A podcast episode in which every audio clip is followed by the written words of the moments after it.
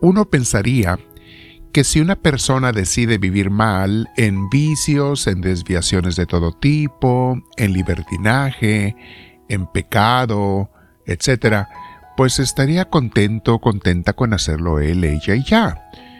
Pero no es así, mis hermanos. Por lo general, las personas maleadas quieren pervertir a la gente sana, a los de Dios, a los buenos, y muchas veces lo logran, porque dijo Jesús, los hijos de este mundo son más astutos que los hijos de la luz. Lucas 16:8. Vamos a prepararnos para nuestra meditación, clase y formación espiritual del día de hoy, mis hermanos.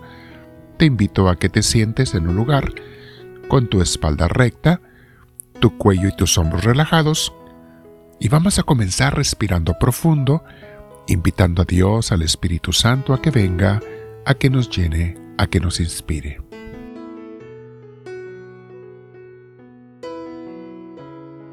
Dile Espíritu de Dios, gracias por tu invitación a este crecimiento espiritual y a estar contigo, mi Dios.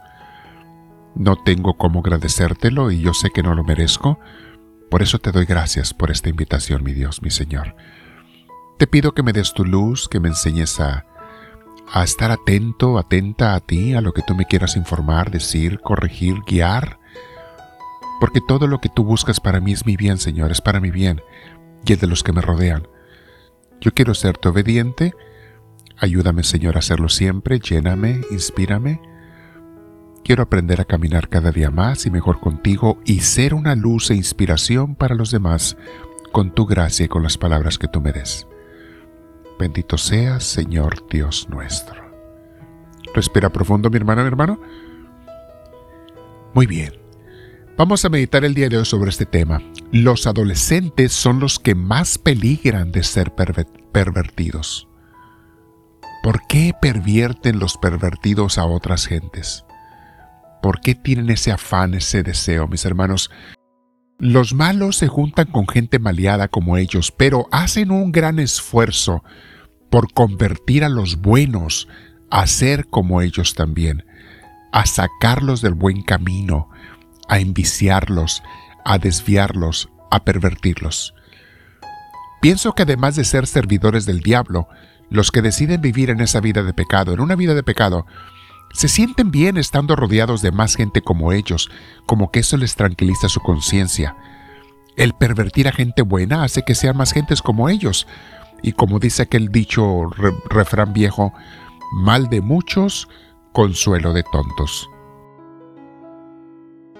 Dice Santa Teresa que la edad más peligrosa para ser pervertido es la adolescencia, porque a ella le pasó. De niña con su hermanito pensaban en cosas santas, querían ser santos y hasta mártires. Ella quería ser una persona consagrada a Dios, pero cuando le llega la adolescencia, mis hermanos, una mala amistad, una parienta que llegaba a su casa, le empezó a desviar no con cosas necesariamente malas, sino atractivas del mundo. Otro tipo de libros, historias de romance, cuentos, novelas, Tú lo dices, bueno, no es tan malo eso. No, ese no es el problema. El problema es que la desvió de ese amor que tenía por Dios. Y como el adolescente trae las hormonas alborotadas, mis hermanos, es muy fácil que sean desviados y que se vayan por esas cosas que además les atraen. En la adolescencia los niños que eran buenos y hasta santos comienzan a vivir la transformación física hormonal, a desear cosas y placeres que antes no deseaban, y basta una mala amistad para que los pervierta a ser como ellos. Algunos padres de familia permiten que sus hijos adolescentes se junten con quien quieran juntarse en la escuela. Ni les revisan, ni les preguntan, ni hacen un esfuerzo.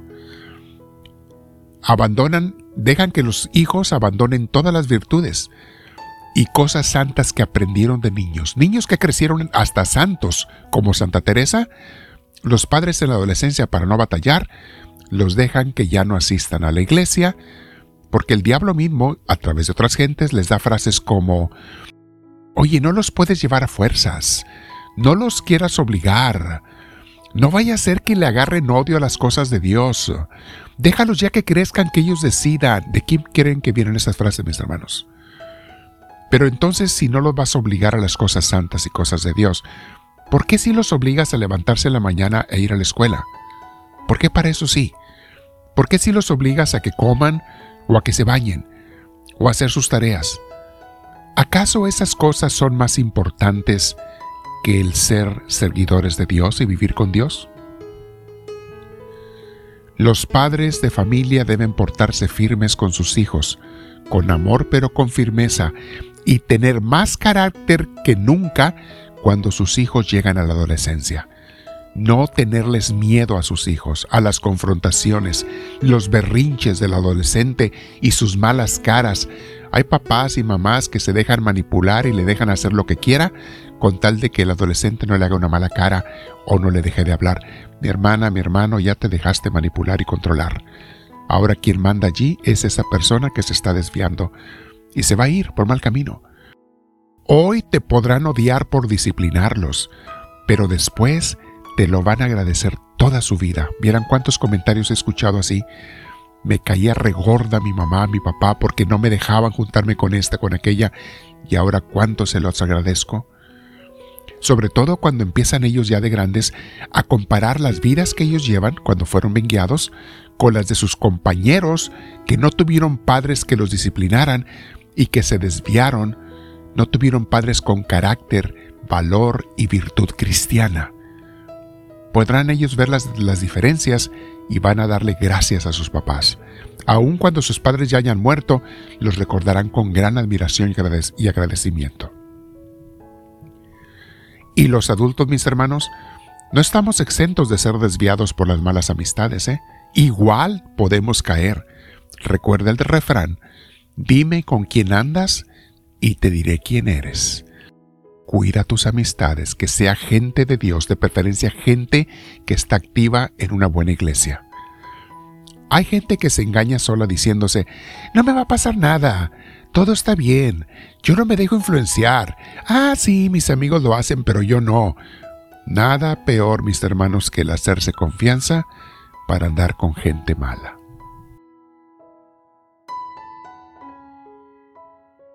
Por eso dice 1 Corintios capítulo 15, versículo 33. No se dejen engañar. Las malas compañías corrompen las buenas costumbres. Claro, poco a poco te van a ir invitando a hacer cosas malas. Y al principio lo rechazas, después un poco menos, y a la tercera caes. Proverbios 16:29 El malvado engaña a su prójimo y lo lleva por mal camino. San Mateo dice Jesús en capítulo 5 versículo 30, Y si tu mano derecha te hace pecar, córtatela y arrójala lejos más te vale perder una sola parte de tu cuerpo y no que todo tu cuerpo entero se vaya al infierno. Entendemos lo simbólico de esto, no es algo literal que vas a hacer. No se refiere Jesús a manos malas, se refiere a amistades, a relaciones, a personas, a costumbres malas. Córtalas aunque te duela. No tengas vergüenza que te rechacen y te hagan mala cara tus hijos y tus amigos y quien sea si te rechazan porque tú les dices que hay que hacer el bien, a las amistades no son amistades que te convengan. Y a tus hijos que hagan el berrinche que quieran, pero mientras estén en la casa, así tengan 18 años, tienen que obedecer las reglas de la casa. Si no, pues vayan a poner su propia casa y paguen ustedes pero mientras estén en la casa, no caigan en esa trampa de que ya el chamaco dice puedo hacer lo que quiero porque soy mayor de edad. Lo podrás hacer en tu casa, pero en esta no. Mi hermana, mi hermano, quédate meditando con Dios. Piensa en los que tienen hijos o nietos adolescentes en dar esas indicaciones, pero también para ti. Evita las malas compañías. No se te olvide suscribirte si no lo has hecho.